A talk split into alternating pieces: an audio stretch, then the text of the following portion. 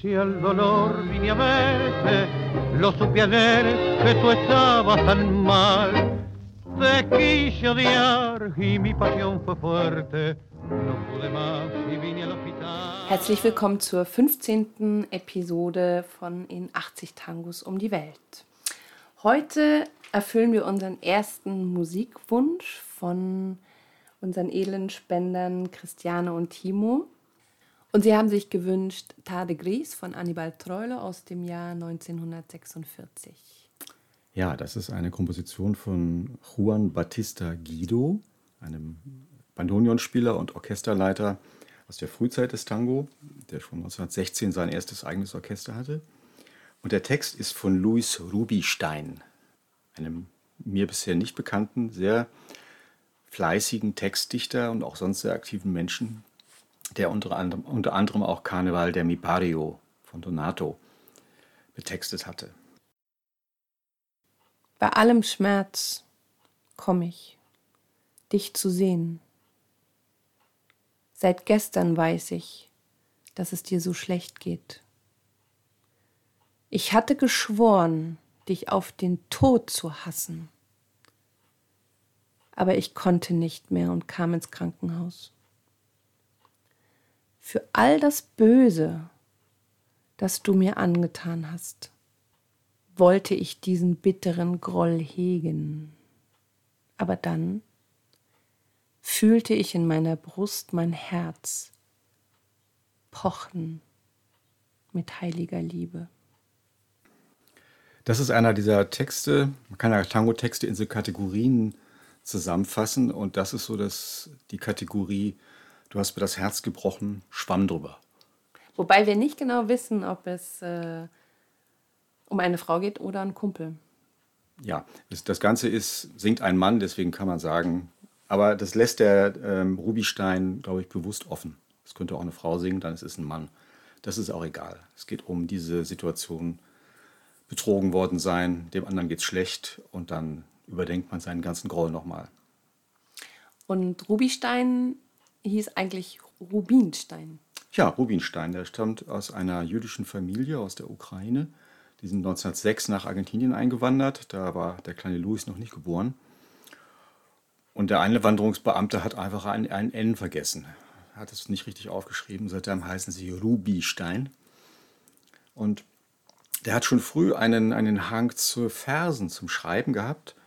Und äh, als er in der Schule einmal erwischt wurde beim Gedichteschreiben, hat ihn seine Lehrerin zusammengefaltet und daraufhin hat er ihr ein Tintenfass an den Kopf geworfen. und dann ist er von der Schule geflogen. Das macht man ja auch nicht. Naja, so ging eins zum anderen und er hat dann äh, sich dem Nachtleben ergeben. Also er ist dann um die Häuser gezogen und hat sich dieser ganz dieser Tango-Bohem anvertraut, sehr zum Ärger seines Vaters, Motel, Motel Rubinstein.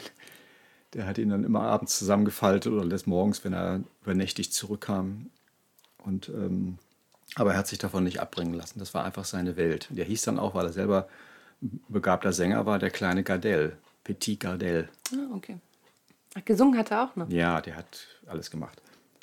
Äh, eine seiner, seiner nächsten Aktivitäten war, dass er eine äh, als Radiojournalist gearbeitet hat und er hat sowas wie eine Agentur oder Akademie gegründet für darstellende Künste. Also da hat so Leute, die zum Film oder zum äh, Radio wollten, ausgebildet. Und da sind einige illustre Namen durch seine Akademie gegangen. Dieter Mirello, Eladia Blasquez, Mariano Morris, den hat er entdeckt, den, den großen Tango-Pianisten. Also das war schon nicht äh, irgendeine Klitsche, sondern äh, eine sehr, ein sehr prominenter Laden. Und eine ganz berühmte Frau ist da durchgegangen. Eine berühmte Frau, die später die Frau von Juan Perón wurde, Evita, die hieß damals noch Eva Duarte, also eine Nebendarstellerin, die war auch in seiner Akademie. Als sie dann später Präsidentengattin war, hatte sie große Macht auch im Kulturbereich und hat sich natürlich an den Leuten gerecht, die sie früher schlecht behandelt hatten oder von denen sie das dachte andere, die sie gut behandelt hatten oder an die sie gute Erinnerungen hatte, hat sie dann gefördert. Und dann hat sie dem Rubinstein auch angeboten, dass sie ihn, ihn unterstützen könnte, ihn fördern könnte. Aber das hatte er überhaupt nicht nötig, weil er einfach selbstständig war und mit beiden Beinen im Geschäft stand. Und er hatte natürlich auch Brüder, wie alle. Er hatte Brüder, natürlich. Und zwei seiner Brüder waren auch im Tango aktiv, also auch als Textdichter. Die hießen dann nicht Rubinstein, sondern der eine hieß Rubens, den anderen habe ich jetzt nicht präsent. Aber eine erfolgreiche Familie. Und wir hatten ja schon über Canaro gesprochen, äh, die Gründung der Sadaik, die GEMA in Deutschland. Und äh, auch Luis hatte seine Finger da mit drin. Ja, er gehört zu den Mitbegründern. Also er hat mit Canaro zusammen an, dem, an einer Fassung eines lateinamerikanischen Urheberrechts gearbeitet. Hm. Ja, und zwei Jahre vor seinem Tod hat er dann das Genre gewechselt. Ja, sein Arzt hat ihm eine, eine Krebsdiagnose gestellt und hat ihm gesagt, Junge, zwei Jahre noch. Er war natürlich sehr enttäuscht und meinte, warum passiert mir sowas? Ich habe noch so viel vor. Kann man ihm abnehmen. Er war so unter Schock, dass er seine Angelegenheiten einfach ändern wollte und regeln wollte. Und er hat diese Akademie aufgegeben und alle anderen Tango-bezogenen Aktivitäten und ist Immobilienmakler geworden. Hat damit seine letzten Jahre verbracht und hat seinen Nachkommen, seiner Frau und seinen Kindern doch einige Werte hinterlassen. Und mhm. ist dann 1954 gestorben mit 46 Jahren. Oh, sehr jung. Ja. Ich komme nicht, um dir Vorwürfe zu machen. Es ist passiert und ich würde lieber vergessen. Gott will, dass ich komme und dir vergebe und dass wir wieder von vorne anfangen, wenn dein Leiden geheilt ist und mein Herz wieder aufwacht. Die zarten Anfänge werden zurückkehren und wie damals werden wir ein Zuhause haben. Und das war unser erster Musikwunsch, den wir heute erfüllt haben. Tade Gries von Annibal Treulo für unsere Spender Christiane und Timo. Und wenn ihr uns spenden möchtet, könnt ihr das gern tun über paypal.me-tangomundo.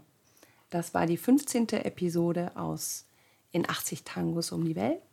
Daniela und Raimund, Tango Mundo Berlin. Bis zum nächsten Mal.